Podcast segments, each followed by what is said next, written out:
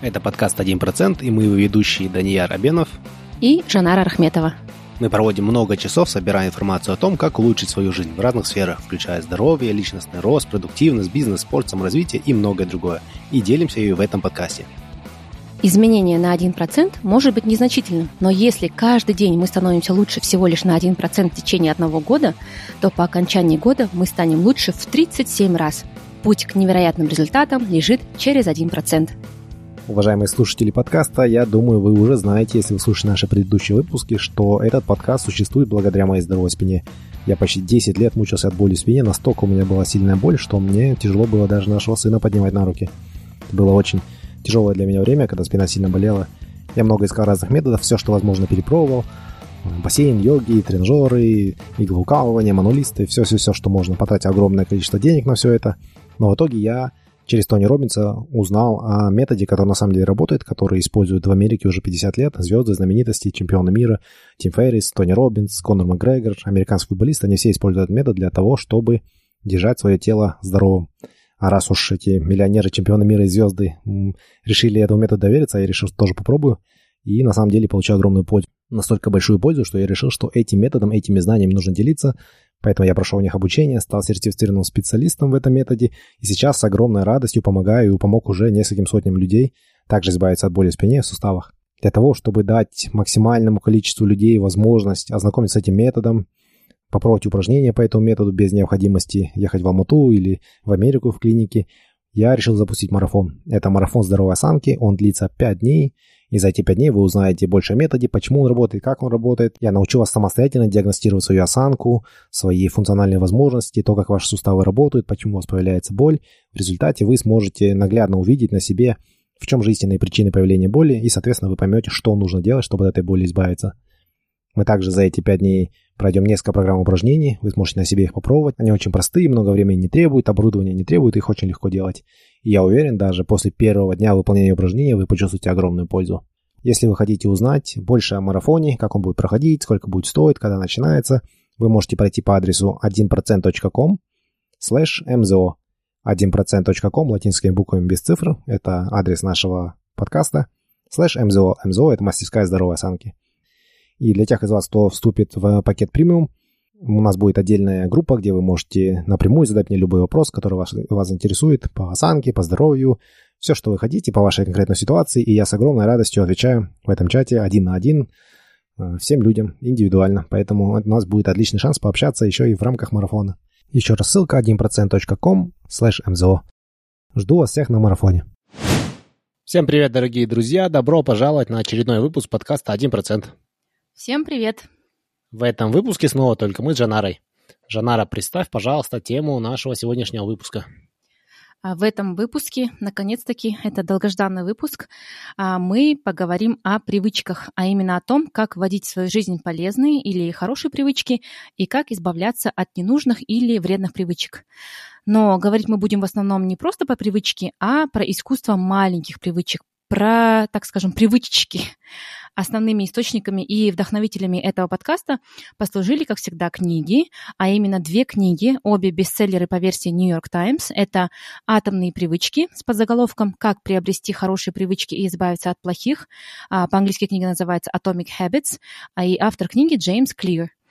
И также нано-привычки с подзаголовком «Маленькие шаги, которые приведут к большим переменам» а, от доктора Би Джей Фок. По-английски книга называется «Tiny Habits». Да, я давно слушал этих авторов в интервью, в подкастах э, на английском языке. Я думаю, надо нам тоже сделать по привычкам выпуски, потому что очень интересная тема и очень э, такая практичная и полезная. И вот именно в плане э, улучшения своей жизни на 1% сложно найти что-то более подходящее для нашего подкаста, чем вот маленькие привычки, потому что они помогают улучшить свою жизнь на 1% каждый день постепенно и, можно сказать, незаметно, но и при этом уверенно. Давай перейдем к представлению авторов. Начнем, наверное, с автора атомных привычек Джеймса Клира. А, помимо того, что а, Джеймс Клир – автор книги, о которой мы сегодня говорим, а, он также американский блогер о саморазвитии, коуч и бизнесмен, и, наверное, больше всего сейчас он известен как эксперт по привычкам и продуктивности. Он также создатель онлайн-курса под названием Habit Academy или Академия привычек. Этот курс помогает людям и компаниям сформировать полезные привычки в жизни и на работе. А меня очень сильно поразила история а, из э, его жизни, которую он делится в своей книге. Он, можно сказать, человек, сделавший сам себя. А, это, можно сказать, поразительная история, и я думаю, нужно вкратце ею поделиться здесь с нашими слушателями, чтобы дать контекст. С четырех лет Джеймс Клир занимался бейсболом. Он просто обожал этот спорт. Когда ему было 15 лет, в последний день учебного года, во время тренировки, он получил удар по лицу бейсбольной битой. Удар был настолько сильным, что у него был поломан нос и череп разбит в нескольких местах. от полученной травмы его мозг начал стремительно воспаляться, и у него начались многократные конвульсии. А, так как в ближайшем госпитале не было соответствующего оборудования, Джеймса пришлось транспортировать на вертолете в госпиталь в другом городе. Там он впал в кому. А, врачи уже пригласили священника для поддержки родителей Джеймса. А примерно 8 лет до этого родители Джеймса уже были в этом же госпитале и говорили с этим же священником. Тогда его младшая сестра боролась за, за жизнь против лейкемии. А, к счастью, ей удалось вылечиться. Джеймсу тоже повезло, и он смог выжить после травмы. Почти год он восстанавливался, учился заново ходить. Он снова вернулся в бейсбол в школе, но из-за последствий травмы не смог особо продвинуться вперед. Его даже не взяли в школьную команду. А, все изменилось, когда он поступил в университет. Ему удалось попасть в университетскую команду по бейсболу. И тогда Джеймс решил начать работу над собой. Когда его сокурсники тусили на вечеринках, он учился и ложился рано спать. Каждый день он занимался в тренажерке и поднимал тяжести. В конце первого года а, э, в университете он настолько стал крупнее и сильнее физически, что его спортивные результаты пошли в гору. Его избрали капитаном команды. В учебе также у него были самые лучшие результаты. Джеймса избрали лучшим игроком страны своей категории. Он получил наивысшую академическую награду от университета «Медаль президента» может показаться невероятным или что Джеймс просто рожденный гений, но на самом деле Джеймс объясняет свой успех своими маленькими привычками. В 2012 году Джеймс Клир начал вести свой блог, посвященный саморазвитию и формированию полезных привычек. Он писал статьи каждый божий день и за год смог набрать многотысячную аудиторию подписчиков. Его статьи не раз появлялись в журналах Wall Street Journal, Entrepreneur, Time, а также обсуждались на популярном американском телеканале CBS. А Джеймса начали приглашать крупные корпорации для повышения производительности сотрудников. Он выступал перед такими компаниями, как Honda, McKinsey Company, Intel, General Electric и многими другими. А в 2018 году Джеймс Клир выпустил книгу, о которой мы сегодня говорим, «Атомные привычки». Эта книга заняла первое место в списках бестселлеров по версии New York Times. Публикация разошлась по миру тиражом более трех миллионов экземпляров. А в 2021 году книга была избрана для эпизода подкаста «1%». Да, у него очень, э, конечно, интересная э, история от такой серьезной травмы до его результатов. Хотелось бы, конечно, понять, э, как он к этому пришел, но я думаю, это нас, нас ждет. А пока давай расскажи, расскажи нам, пожалуйста, про Биджей Фога, про автора второй книги. А, возможно, имя Биджей Фог уже кому-то из наших э, слушателей знакомо, так как он дольше, чем Джеймс Клирс в сфере личностного роста, мотивации и повышения личной эффективности. А, его называют ведущим мировым экспертом по формированию привычек. Кстати, в своей книге Джеймс Клир упоминает работы Биджей Фога в том числе. По профессии Биджи Фокс социолог, имеет степень доктора философии или PhD, как на Западе принято говорить, от Стэнфордского университета. Фок – автор пяти книг, включая его книгу «Нанопривычки». Он основатель лаборатории поведенческого дизайна при Стэнфордском университете. А Биджи Фок обучает инновационные компании в сфере IT тому, как поведение человека работает на самом деле. Среди его учеников даже один из основателей Instagram. Биджей Фок также основатель учебной программы Академии нанопривычек или The Tiny Habits Academy, которая помогает людям создавать полезные привычки своей жизни. Я думаю, слушатели, так же, как я, мы можем согласиться э, с тем, что эти ребята, скорее всего, знают, о чем они говорят. Они добились э, в этой сфере успехов э, именно благодаря своим привычкам, а также вот, Фок активно изучает привычки. Поэтому давайте узнаем о том, что же эти авторы говорят нам, как появляются привычки. Согласно разным источникам, а, включая книги, о которых мы сегодня говорим в этом выпуске, а, похоже, что эксперты по привычкам сходятся во мнении, что в работе привычки играет роль психологический элемент а именно мы ассоциируем какое-то действие или событие с чем-то позитивным. А если копнуть еще глубже, эти действия, или вернее предвкушение и исход этих действий или событий вызывают у нас в голове выработку таких химических веществ, а, как дофамин и серотонин, и их еще называют нейротрансмиттерами. А, дофамин, как мне недавно довелось узнать, вызывает желание повторить или пережить полученный опыт еще и еще, тогда как серотонин вызывает чувство радости в моменте. Испытав эти ощущения, мы снова и снова повторяем то самое действие и сами того не подозреваем, не подозревая, вырабатываем привычку. А в какой-то момент, как те самые пресловутые собаки Павлова, а, которые начинали пускать слюну, услышав лишь звук колокольчика, мы начинаем испытывать неукротимое желание совершить то самое действие, только лишь увидев знак, означающий его. В своей книге Джеймс Клир описывает цикл а, привычки следующим образом. Видим знак, страстно желаем награду, производим действие, чтобы получить награду. А знаком может быть не только то, что мы видим, но и запах или вкус. Однако, как говорит Джеймс Клир, самым сильным знаком обычно служит какой-то образ, поскольку из всех наших органов чувств а, мы больше всего полагаемся на зрение. А, приведем несколько примеров, чтобы было понятнее. А, вы плохо спали ночью, хотите почувствовать себя бодрым, пьете кофе, чувствуете себя бодрым. То есть вы удовлетворили желание, и кофе становится связанным с пробуждением. Теперь, увидев утром кофейник, вы страстно желаете кофе и пьете его каждое утро. Или еще один пример. Вы чувствуете запах круассанов, когда идете на работу. Вы хотите круассан, вы покупаете и едите его. То есть вы удовлетворили свое желание съесть круассан. Но теперь покупка круассана связана с дорогой на работу. И, соответственно, появляется риск, что вы будете покупать его все чаще и чаще. Еще один пример. Э, ваш отчет по работе застопорился. Вы хотите избавиться от, разочарования и отвлечься. Вы достаете телефон и проверяете соцсети. Чувствуете облегчение. Теперь сложности в работе регулярно будут вызывать у вас желание залезть в телефон. Интересное также э, э, мнение озвучивает Джеймс Клир, что привычки – это способ удовлетворить наши самые основные э, природные или эволюционные потребности. У всех нас, говорит Джеймс, есть основные жизненные потребности. Это сохранение энергии, добыча еды и питья, поиск партнера и продолжение рода, связь с другими людьми, желание быть принятыми обществом и получить одобрение других, а также иметь статус и престиж в обществе в современном постиндустриальном мире, по версии uh, Clear, мы удовлетворяем свои подробности, потребности несколько косвенно, и зачастую это в нас вызывает привычки. Например, чтобы найти любовь, люди используют Tinder, чтобы сблизиться с другими, сидят в Фейсбуке, чтобы получить одобрение других, постят в Инстаграм, чтобы снизить неопределенность, гуглят, чтобы достичь статус и престиж, играют в видеоигры. Да, сейчас в современном мире очень много способов очень быстро э, получить награду, и из-за этого у нас получаются такие плохие маленькие привычки, да, то есть сидеть в Инстаграме, в Тиндере и так далее. Потому что это очень легко, очень доступно, и люди, которые создают эти социальные сети, они специально, они, наверное, обучаются у таких людей, как BJ Fogg, нанимают его услуги, чтобы сделать этот процесс формирования привычек с использованием именно их приложения очень простым. А здесь, конечно, стоит оговориться, что не во всех случаях все так просто. Привычки, особенно вредные, могут закрепиться в связи с генетической предрасположенностью. А, например, привычка курить может быть обусловлена генетической предрасположенностью к зависимости от никотина.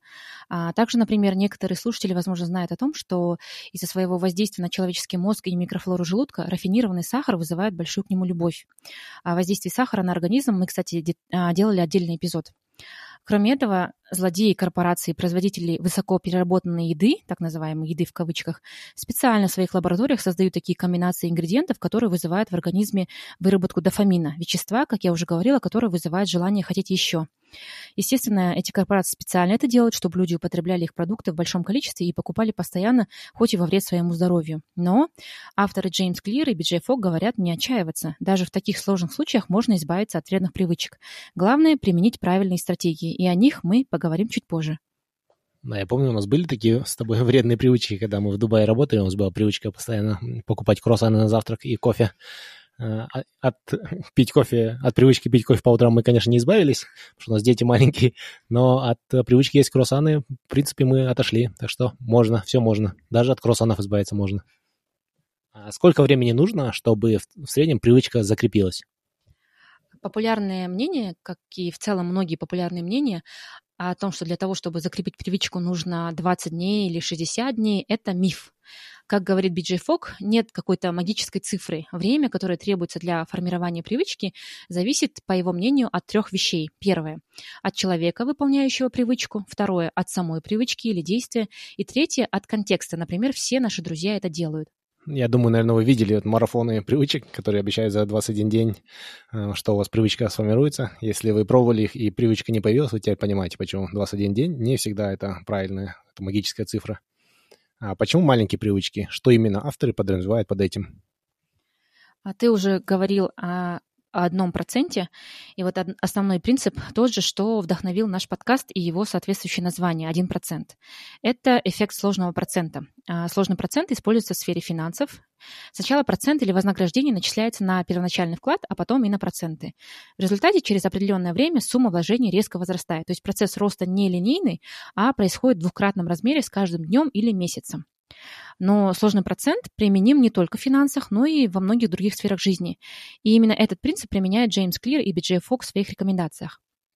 Например, а, после своей травмы Джеймс Клир начал с совсем маленьких шагов, но спустя время эти шаги, накапливаясь, привели к невероятным результатам, о которых я уже говорила ранее. Вот как сам Джеймс Клир объясняет, как работает математика сложного процента. Если каждый день мы становимся лучше на 1% в течение одного года, то после одного года мы станем в 37 раз лучше. Например, два отжимания в день могут быть незначительными, но если их делать каждый день, то спустя год там, где два отжимания, уже 30 в день и сильное тело. Да, вот этот э, принцип компаундинга, это один из э, очень э, мощных принципов. Благодаря этому принципу Уоррен Баффет стал самым богатым человеком в мире. А Тони Робинсон в своем тренинге говорит, что если, например, самолет вылетает из Европы, и его курс отклонить всего на 1 градус, то он может вместо Нью-Йорка приземлиться в Лос-Анджелесе. Ну, то есть это насколько сильно небольшие изменения, они могут увеличиться со временем и сильно сбить нас с курса или, наоборот, направить нас в нужное русло. То есть э, сложный процент работает не только на пользу, но может работать также и во, во вред. Ты абсолютно прав, Данияр. А, как замечает в своей книге Джеймс Клир, принцип сложного процента также работает и с вредными привычками. В книге он также отмечает, что если наоборот становиться на 1% хуже каждый день, то к концу года спад дойдет до нулевой отметки. Одна ошибка в день может и не привести к ничему плохому, но повторение по одной ошибке в день в результате приводит к очень большим проблемам. Да, у нас было такое... Жанна не очень хотела, чтобы я рассказывал об этом, но у нас... У меня есть небольшой пример. Мы подсели на сериал э, на Netflix Good Place, не знаю, по-русски, хорошее место или рай. И как-то начали каждый день смотреть по одному эпизоду, они всего 20 минут, в принципе, много времени не занимало вечером, когда дети ложились спать, но потом постепенно одного эпизода становилось мало, смотрели по два, потом по три, соответственно, не высыпались, на следующий день пили больше кофе, а, когда не высыпались, хотелось чего-то сладкого, начали есть сладкое еще, и в итоге вот постепенно, постепенно из-за одной маленькой как бы привычки смотреть один эпизод сериала, мы постепенно поняли, что мы смотрим больше, чем один, еще и пьем намного больше кофе, еще едим намного больше сладкого, то есть это такой каскад пошел. Но произошло это все так незаметно. И, слава богу, сериал закончился, и теперь мы вернулись своим более правильным привычкам не смотреть сериалы. И не есть сладкое. Но при этом я не скажу, что мы очень много сладкого съели. Зачастую это были фрукты. ну, продолжим. Согласно исследованиям, говорит Джеймс Клир, от 40 до 50% наших действий в какой бы ни был день а, происходит по привычке. Поэтому, как советует оба автора, почему бы не сделать так, чтобы привычки работали на нас, а не против нас? Словами Джеймса Клира, хорошие привычки – это источник свободы. Как говорит Джеймс, как правило, те люди, у которых нет установленных полезных привычек, обычно обладают наименьшей свободой. Например, без хорошей финансовой привычки нехватка денег всегда будет проблемой. Без хороших здоровых привычек энергии всегда будет не хватать. Я думаю, у тех, кто водит машину, много таких примеров. То есть, если вы когда обучались э, ездить, водить автомобиль, если вас инструктора заставляли смотреть в зеркала, когда вы там поворачиваете, то у вас эта привычка останется. И даже не задумываясь, вы будете при любом маневре смотреть по сторонам, в стороны и в заднее стекло. Вот я в Дубае обучался, и нас очень сильно гоняли нам по, вот, э, по боковым зеркалам, по зеркалу заднего вида. И теперь, сейчас, когда я даже еду, я знаю, что никого рядом нет. Например, я с парковки выезжаю, вижу до этого, что никто не, э, к машине не шел, ничего там нет, но я все равно кручу головой по сторонам. Это вот та привычка, которая происходит автоматически, и она очень сильно выручает. Хотя я бы никакой энергии не трачу на то, чтобы а, делать это осознанно. А вот почему бы нам сразу не внедрить полноценную привычку вместо маленьких очень хороший вопрос. Практически все мы, наверное, когда-то говорили себе, что начнем или перестанем что-то делать с Нового года или с понедельника. Буду ходить в тренажерку четыре раза в неделю, перестану есть сладкое, зависать в соцсетях и так далее. Но как часто и как надолго на самом деле удавалось это сделать? Возможно, у кого-то и получается, но зачастую процесс долго не длится или же так и остается лишь желанием. А, фильмы и сериалы часто показывают нам, как герои или героини вдруг одномоментно поменяли свою жизнь к лучшему. Рокки бегает с рассвета километра, отрабатывает по 100 ударов в день, и за несколько кадров он уже крутой боксер но жизнь зачастую больше похожа на жизнь Бриджит Джонс из дневников Бриджит Джонс. Бриджит каждый Новый год пишет в своем дневнике новогодние резолюции бросить курить, меньше пить и сбросить вес. Но каждый раз с треском проваливается. Как говорит Биджи Фок, мы слышим о том, как кто-то резко поменял свою жизнь к лучшему, но, говорит Фок, мы об этом слышим только потому, что это, скорее всего, исключение, нежели правило. Маленькие привычки, а, в свою очередь, подразумевают под собой простые несложные шаги. Логика в том, что чем легче действие, тем больше вероятность, что оно превратится в привычку. Кроме того, маленькие действия не требуют большой мотивации. Как пишет Джеймс Клир, а, обратите внимание на действия, которые заполняют нашу, а, то есть заполняют большую часть нашей жизни. И вы заметите, что эти действия не требуют особой мотивации. Например, такие привычки, как а, просматривание Инстаграм или Фейсбук, проверка электронной почты, просмотр телевизора. Все эти привычки отнимают настолько драгоценного времени, потому что их можно выполнять практически без каких-либо усилий. Тут хочу отметить, что это не означает, что формирование привычек мотивация абсолютно не важна. Как пишет Биджей Фок, высокий скачок мотивации отлично работает со сложными вещами. Многие, наверное, слышали истории про мать, которая подняла руками машину, чтобы спасти своего ребенка. И в менее экстремальных случаях скачок мотивации хорошо работает. Например, чтобы уйти с нелюбимой работы, расхламиться, выбросить всю вредную еду из дома. Но проблема в том, что высокая мотивированность длится недолго, поэтому маленькие привычки хорошо работают, так как не требуют большой мотивации. И еще один аргумент в пользу маленьких привычек – это практичность. При недостатке времени или, или если и так много стресса в жизни, внедрять какие-то большие изменения может быть слишком сложно или нереалистично даже. А маленькие привычки внедрить может каждый. Да, если вы слушали наш последний выпуск с э, Юлией Богдановой, я там говорил, что я небольшую себе привычку вел, э, ритмичное дыхание. Вот я давно пытался внедрить в себя привычку заниматься какими-то дыхательными практиками, и никогда у меня не получалось. У меня часто я на Новый год себе ставил такую задачу, какую-нибудь внедрить практику, но она все время выпадала. А в этот раз я решил просто, когда я возвращаюсь из садика, когда отвожу сына в садик, иду назад, просто я буду по 5 шагов дышать, 5 шагов вдох, 5 шагов задержка, 5 выдох. И теперь у меня есть привычка такая, потому что я даже об этом не задумываюсь, я просто вспоминаю, что э, нужно, можно подышать, и я иду и дышу. То есть это произошло легче, чем если бы я наход, пытался найти время, что я, что я делал, да, и у меня не получалось. Я пытался найти время, выделить там место себе, какую-то сложную дыхательную технику пытался внедрить в свою жизнь, и никогда у меня не получалось вот эта маленькая привычка просто по шагам дышать, она у меня осталась уже. А с чего нужно начать? Вот я, я, я это так сделал просто. Я начал на обратном пути э, из садика начал это делать. А вот что рекомендует автор? С чего нужно начать, чтобы внедрить маленькие привычки? Из двух а, книг наиболее подробные и детальные инструкции предлагают в своей книге BJ Fogg. Книга, хочу сказать, супер практичная. Просто бери и делай. Поэтому вкратце опишу сейчас суть подхода. Прежде всего, как советует Биджей Фок, нужно перестать осуждать и винить себя за провальные попытки изменить жизнь к лучшему. А, как сама человек, склонный к самобичеванию, мне этот совет прям как бальзам на душу. А, мы думаем, нам просто нужно поднапрячься, замотивироваться и стать лучше. А если не получается, то мы виним себя и в, лучшем случае виним себя или обзываем себя в худшем случае. А Фок уверяет, что это неправда, причина не в нас, и нужно перестать осуждать себя за провалы. Он утверждает, что привычки закрепляются не за счет повторений, не за счет чистоты выполнения, а благодаря эмоциям. И если в своих начинаниях измениться или при любой ошибке мы критикуем себя, то есть испытываем негативные эмоции в свой адрес, то привычки не останутся надолго. Поэтому путь к переменам надо начинать с позитивных эмоций. Биджей Фок даже советует написать на бумажке «Я меняюсь лучше всего, когда чувствую себя хорошо». Далее, советует ФОК, нужно определиться с тем, чего мы хотим добиться. Например, Даниар хотел а, внедрить в свою жизнь практику, дыхательную практику. А, а о чем вот мы мечтаем, да, на этой стадии можно не сдерживать себя абсолютно. Можно сделать доску желаний или список желаний. Короче, мечтаем. Например, может быть, э, вы хотите сбросить вес, начать здорово питаться, бегать по утрам, отложить деньги на путешествие мечты, написать книгу, набрать миллион подписчиков на YouTube-канале. А, здесь также важно понимать, и это где большинство людей стопорится, что желание или мечта – это не действие самого по себе. Мы не можем за один день, например, а, сбросить 5 килограмм или стать марафонцем по бегу за один день. Для достижения мечты или результата нужны конкретные действия. И в этом заключается следующий шаг.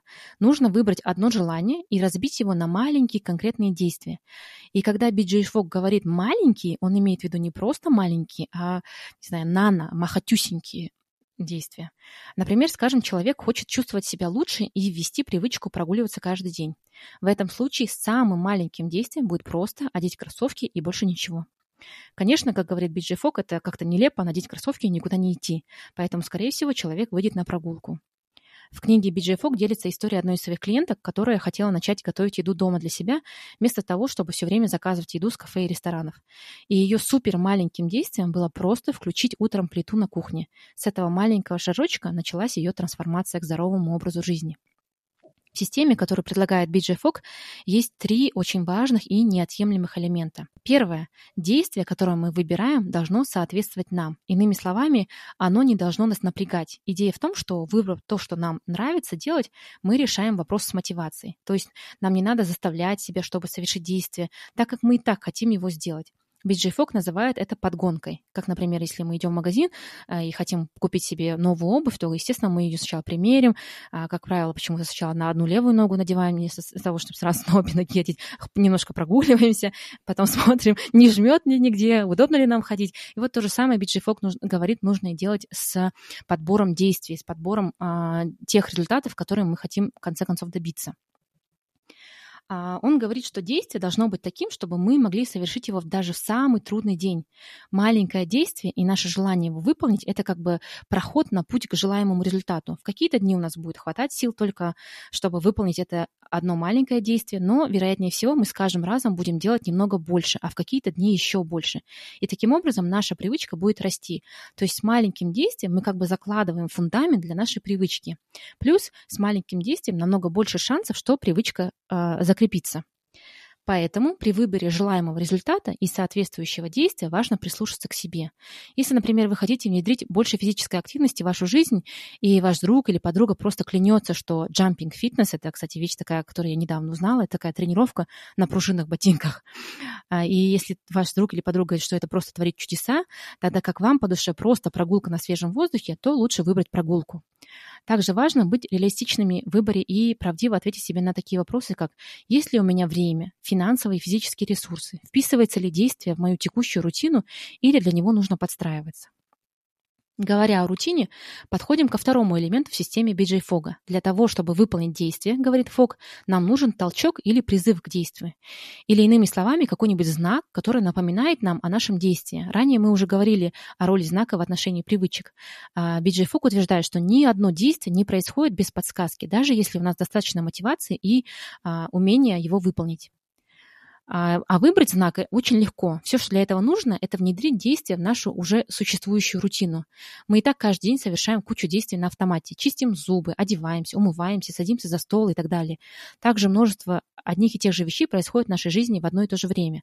Например, звонит будильник, ребенок идет в школу или в садик, возвращается оттуда. Оба, и Биджей Фок, и Джеймс Клир, советуют использовать эти моменты в качестве знаков или напоминалок для нашего нового действия. Приведу пример. После того, как я почищу зубы, я сделаю одно приседание. Или после того, как я сниму свою рабочую обувь, я сразу надену кроссовки. Или после того, как я сяду за стол поужинать, я сделаю один глубокий вдох и выдох и так далее. И, наконец, третий элемент – это празднование. После того, как мы выполнили наше маленькое действие, советует Биджей Фок, нужно поздравить себя за это. Для этого ничего не надо выдумывать, просто поздравьте или похвалите себя так, как вы обычно это делаете, когда у вас что-то получается. Может, это улыбка, или а, вы про себя говорите себе «молодец, умница», или делаете какой-то победный жест. Мы уже говорили о роли позитивных эмоций в самосовершенствовании. Празднуя, мы привязываем позитивные эмоции к действию и таким образом а, делаем так, чтобы нам хотелось сделать это действие снова. И подытожим. Определились с желаемым результатом, выбрали маленькое действие, вставляем его а, в уже существующую рутину, например, почистили зубы, встали с кровати, сели в машину, совершили действие и сразу же отпраздновали. Маленькое действие, объясняет Фок, это упрощенная версия нашей новой желаемой привычки. А я тут могу привести пример. Я, как я у себя внедрил привычку ходить в тренажерный зал по, после обеда. У меня, даже если у меня нет желание ходить, у меня маленький шаг мой, это в рюкзак положить э, какие-то спортивные вещи, там, тапочки или кроссовки, и я беру рюкзак, ложу туда, и потом я думаю, ну, я уже начал, закончу. Потом я собрал рюкзак, думаю, ну, я уже собрал, наверное, можно одеться и выйти. И то есть вот этот первый шаг, он меня подталкивает. Даже если у меня, в принципе, настроения нет или энергии нет, я думаю, я пойду просто с легкими весами немножко поработаю, и будет хорошо. Вот а знаком для меня является то, что пришло время примерно 3 часа. То есть у меня обычно, я смотрю на часы и смотрю, и обычно думаю, когда мне нужно, э, пришло время уже идти за, за сыном в садик, и у меня как-то так сложилось, что когда я смотрю время и вижу, что 3 часа, я думаю, так, у меня есть до 5, 2 часа, мне нужно за это время успеть сходить в тренажерный зал, вернуться домой, стоять вещи, потом пойти в садик, и я думаю, как раз у меня 2 часа на это уйдет, и это как бы для меня триггером является моим знаком. То есть я смотрю на часы, вижу, что три часа, и это для меня знак, что нужно собираться. Потом я ложу маленькую какую-нибудь вещь в рюкзак и начинаю до конца собираться. И праздновать для меня это вот это ощущение, потому что я после тренажерного зала иду в сауну, потом принимаю контрастный душ, и я чувствую, что я чувствую себя намного лучше, чем до того, как я зашел в тренажерный зал. И вот это празднование, оно у меня сильно закрепило привычку, когда я просто занимался в зале и уходил, я был немного уставший, и как бы было, ну, такое ощущение было э, вроде приятное, вроде не совсем. А когда я начал еще ходить в сауну и делать контрастный душ, у меня куча эндорфинов, и вот это мне позволило намного быстрее эту привычку закрепить. Вот какие еще можно привести примеры? А, в своей книге Биджей Фок приводит огромное количество всяческих примеров.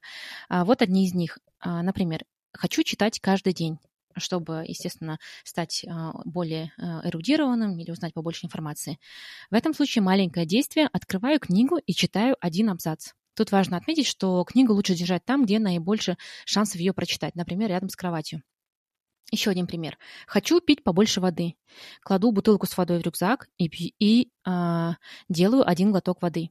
Хочу медитировать по 10 минут в день. Достаю э, подушку для медитации из шкафа и медитирую одну минуту. А как насчет э, избавления от вредных привычек? Можем ли мы те же принципы, те же шаги применять и для того, чтобы избавиться от привычек, которые нам не нужны? Да, и существует система и по избавлению от э, вредных или ненужных привычек. Но прежде чем мы начнем говорить о них, э, хочу оговориться, что информация, которой мы поделимся, не относится к серьезным зависимостям. Авторы книг не эксперты по работе зависимости, и мы, естественно, таковыми не являемся. Поэтому тем, у кого зависимость, лучше стоит обратиться к профессионалам. А что касается способов избавления от плохих или непродуктивных привычек, а, это почти зеркальная противоположность способов установить полезные привычки, о которых мы ранее говорили. В своей книге Джеймс Клир формулирует четыре правила для формирования привычки. Это а, первое, сделать это очевидным. Второе, сделать это привлекательным. Третье, сделать так, чтобы это было сделать просто и легко. И, наконец, чтобы это приносило радость или удовольствие. С вредными же привычками все наоборот. Как мы уже говорили, люди из всех органов чувств больше всего полагаются на зрение. Поэтому то, что способствует плохой привычке, нужно сделать невидимым или менее очевидным. То есть нужно исключить знак, который заставляет нас совершить вредную привычку. Например, если мы хотим начать здорово питаться, то лучше не покупать и держать дома конфеты, чипсы и всякого рода другую вредную еду. Если мы по дороге на работу заглядываем в кафе и покупаем там круассан, то лучше найти другой путь к работе.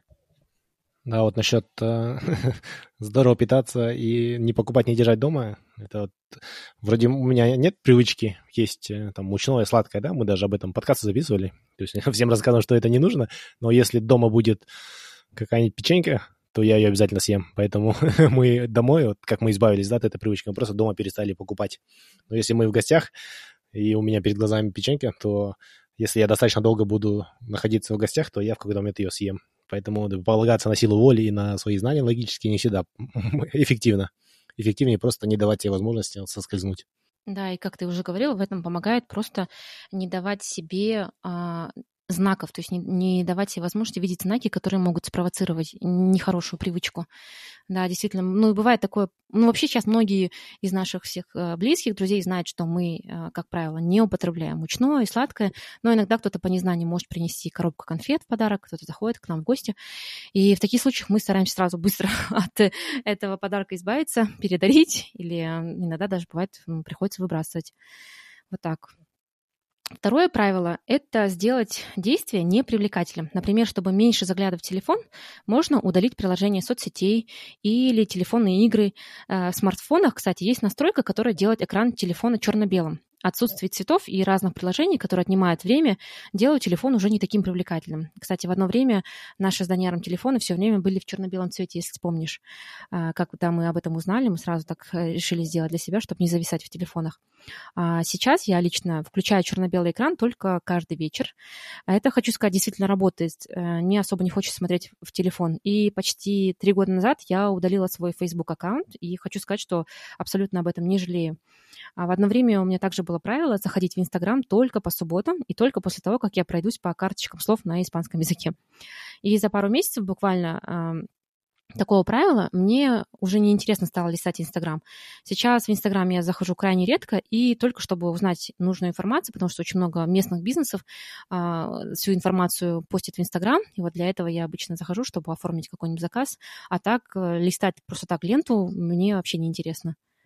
А я, например, Facebook сделал для себя неинтересным. Я, там есть такое unfollow, Я просто у меня есть друзья, но я всех unfollow, то есть их посты, оповещения у меня не появляются. И, в принципе, у меня в Фейсбуке одна-две группы, может, за которыми я слежу, вот, по, по осанке и так далее, и все. И там, может, какая-то реклама выскочит.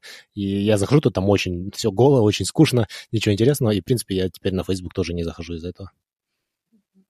Ну, еще такой полезный совет – это отключить все напоминания, напоминалки. То есть, э, когда у нас на приложении, например, на WhatsApp приходит э, какое-нибудь сообщение, то выходит таким красным цветом циферка, да, что вам пришло сообщение. И на Gmail тоже есть такое оповещение. И вот эти все оповещения я просто удалила себя на телефоне, и поэтому только когда я сама знаю, делаю осознанный выбор, что мне нужно проверить сообщение, тогда я только захожу в эти приложения, либо WhatsApp, либо Gmail, а не реагирую на каждое оповещение о том, что у меня новое сообщение. А сейчас перейдем к третьему правилу. Это сделать так, чтобы привычку было сложно совершить. Например, Биджей Фок рассказывает, как когда в молодости он жил с сестрой, они решили меньше смотреть телевизор. Для этого они отнесли телевизор куда-то в гараж. Если кому-то хотелось посмотреть телевизор, то нужно было совершить сложный процесс. Вытащить телевизор из гаража, подключить все шнуры. Естественно, при одной только мысли желание посмотреть телевизор отпало. Да, мы пошли на один шаг дальше, и просто телевизора у нас нет. А, также можно сделать привычку психологически сложной. Например, люди, которые хотят сбросить вес, часто прибегают к подсчету калорий. Считать постоянно калории занимает много умственной энергии и таким образом отбивает желание съесть что-то лишнее. И, наконец, четвертое правило от Джеймса Клира. Это сделать так, чтобы действие, связанное с плохой привычкой, не приносило удовольствия или было неприятным. В своей книге он приводит пример Томаса Фрэнка, предпринимателя из штата Колорадо. Томас просыпается каждое утро в 5.55, и если он просыпает, то его твиттер-аккаунт автоматически публикует пост, в котором говорится «Сейчас 6.10 утра, и я еще не проснулся, потому что я ленивый». Ответить на этот пост за 5 долларов при условии, что мой будильник не забарахлил. И тем самым Томас сделал боль, э, позднее пробуждение для себя неприятным. Однако хочу заметить, что э, в свою очередь Биджей Фок не советует прибегать к подобным демотиваторам. Возможно, говорит Биджей Фок, в некоторых случаях они работают, но, объясняет он, такие приемы не решают корень проблемы. Мы только добавляем этим самым конфликтующую мотивацию, которая может в итоге заставить нас бросить все попытки завести хорошую привычку. Также демотиваторы могут привести нас к излишней самокритике. И, а, как я уже говорила ранее, Фок утверждает, что лучше всего меняться к лучшему, когда испытываешь положительные эмоции. Лично я согласна с ним. Поэтому, когда дело касается демотиваторов, стоит задуматься, на самом ли деле они того стоят. Да, на меня демотиваторы вообще не работают. Если мне говорят, давай вот внедри эту привычку, а если не сработает, то там какой-нибудь что-нибудь сделаем, то меня начинает, наоборот, это злить, и у меня, наоборот, хочется мне спорить, оспаривать, и, в общем, это не, не то, что на меня работает, я давно это понял, и поэтому во всяких, если мы даже с друзьями какие-то э, делаем все там резолюции да, или цели ставим, я не демотивирую себя, потому что это на меня совсем противоположное направление работает. А также важно знать, что когда мы хотим избавиться от ненужной привычки, на месте этой привычки образуется вакуум. И это довольно шаткая ситуация, поскольку если мы не заполним этот вакуум чем-то более продуктивным или полезным, то наша вредная привычка может быстро вернуться. Например, а, человек любит похрумкать вечерами сухариками, но знает, что это не очень хорошо отражается на здоровье и на талии, и перестает. Но желание похрумкать или то время, когда человек обычно хрумкает, остается незаполненным и так и тянет что-нибудь съесть. В этом случае, чтобы рука снова не потянулась к сухарикам, стоит запастить альтернативными здоровыми перекусами. Например, морковку порезать или какой-нибудь фрукт съесть вместо этого. Также важно прислушаться к себе и понять, откуда приходит желание проживать. Может, это скука, может, нужно еще что-то в питании поменять. Я помню, мы когда с тобой э, делали детокс от кофе, э, мы поняли, что у нас э, есть свой ритуал. Вот мы по утрам делаем кофе, пьем его, и сложно было от него отказаться. И как мы смогли это сделать, это мы просто заменили Э, убрали кофе, но и вместо этого вакуума мы поставили чай. И просто вместо кофе стали пить чай. Э, как бы наш ритуал никуда не делся, но мы, в принципе, от, э, перестали так много кофе пить. Также мне очень понравился совет Джеймса Клира представить себя на месте человека, каким хочешь стать. В книге Джеймс делится историей своей подруги. Ей удалось сбросить 45 килограмм, а, все время спрашивая себя, как бы поступил здоровый человек. Пошел бы пешком или поехал на такси, заказал салат или буррито. А, его подруга поняла, что если она будет вести себя как человек с крепким здоровьем, то в конце концов такое и станет. И она была права. Еще одна полезная техника, которую я узнала а, из другого источника, это техника от Энни Дюк. Наверное, кто-то уже знает, это известная в прошлом игрок в покер. И она советует попутешествовать во времени и спросить себя, что было бы э, хорошо сделать сейчас для моей версии в будущем. И я думаю, непременно будущее я захочет быть более здоровым, продуктивным и счастливым.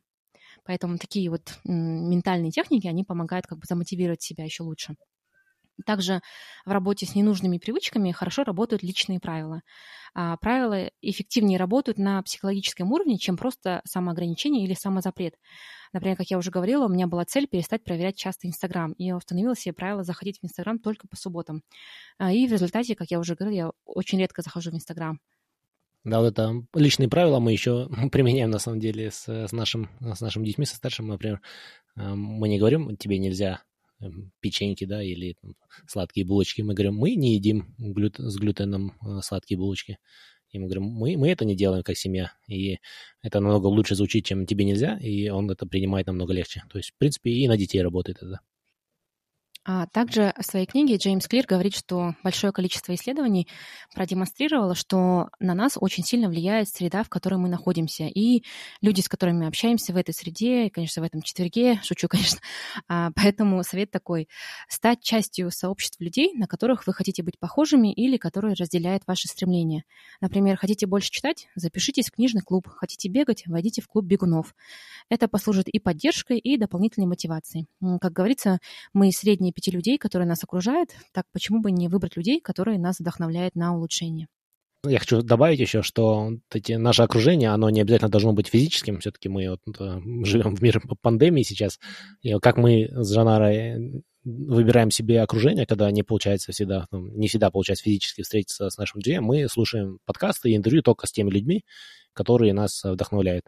И за счет этого мы как бы создаем свое окружение и абсорбируем более полезные привычки. То есть люди, за, которые, за чьей работой мы следим, э, через подкасты или э, чьи книги мы читаем, это обычно очень такие успешные люди, и волей-неволей мы как бы стараемся тоже хорошие привычки себе потянуть. Именно вот благодаря подкастам мы, кстати, многие из этих привычек и внедрили у себя. Э, все, что касается диеты, отношений, сна, обучения и так далее, это все практически пришло к нам из-за того, что мы выбираем то, что мы слушаем. То есть мы не просто смотрим видео на YouTube сейчас, а мы слушали, слушаем подкасты, именно хорошие подкасты, качественные, и не просто там про преступления, а именно ну, чаще всего интервью и беседы. Это, кстати, одна из причин, почему мы тоже решили подкасты записывать, потому что не у всех есть возможность также слушать, например, интервью американцев на английском языке, хороших, да, успешных авторов книг и предпринимателей, бизнесменов и так далее, да. И мы вот переводим, передаем эту информацию, надеясь, что и она и вам также поможет. Да, и, кстати, для меня э, работа над подкастом еще и своего рода такая привычка э, запоминать лучшую информацию, потому что я не только сама э, впитываю информацию, но и когда готовлю материал, я также заново как бы, ее перевариваю и этим самым лучше усваиваю и запоминаю материал, и как бы это помогает мне еще дальше на пути к самосовершенствованию. Ну и а, в заключение хотелось бы сказать, что хорошие привычки это, конечно, очень здорово, но не стоит забывать, что можно стать рабом привычки, даже хорошей. Поэтому важно в зависимости от ситуации проявлять гибкость, менять подход, если что-то перестало работать, и вместо того, чтобы винить себя, использовать ошибки как повод что-то сделать по-другому. И, конечно, иногда можно и расслабиться, но при этом не забывать, что а, стоит вернуться снова на как бы правильный путь, как говорится. Например, Джеймс Клир в своей книге говорит, что у него такое правило, что если, допустим, он а, свои привычки, он как бы в своей м, жизни, в своих рутинах завел такое правило, что он не пропускает больше двух раз подряд. Допустим, он, если пропустил поход в тренажерку, да, то он не делает этого больше, э, старается не делать это более двух раз подряд. Вот такое вот правило у него есть. И я думаю, что маленькие привычки, о которых мы сегодня говорили, они тем и хороши, что позволяют носить а, микроизменения в нашу жизнь, в нашу жизнь и быстро что-то менять, когда это нужно. Да, я надеюсь, э, вы, вам понравился этот выпуск. Этот выпуск, как ничто, символизирует э, принцип 1% нашего подкаста. Именно об этом выпуске я думал, когда создавали мы подкаст, почему я именно выбрал это название, почему выбрали это название, потому что вот я именно об этом хотел говорить, что вот маленькие вещи, они очень сильно нас нас могут повлиять, если их делать регулярно. Но если даже делать регулярно не получается сегодня, делайте их завтра и не вините себя. Спасибо за внимание. Надеюсь, все у вас хорошо и у вас получится внедрить эти привычки в свою жизнь. Всем спасибо, всем пока. Если вы хотите узнать больше об этом выпуске, то заходите на наш сайт 1%.com. Все латинскими буквами, без цифр. Если вам нравится наш подкаст, то, пожалуйста, поддержите нас. Расскажите о подкасте своим друзьям и научите их пользоваться подкастами. Поставьте нам 5 звездочек на iTunes. Это поможет другим людям найти подкаст и узнать интересную информацию. Впереди у нас заготовлено еще очень и очень много интересных и полезных выпусков. Я уверен, что информация из этих выпусков поможет вам улучшить свою жизнь хотя бы на 1%. Спасибо вам за ваше внимание и за вашу поддержку. Пока!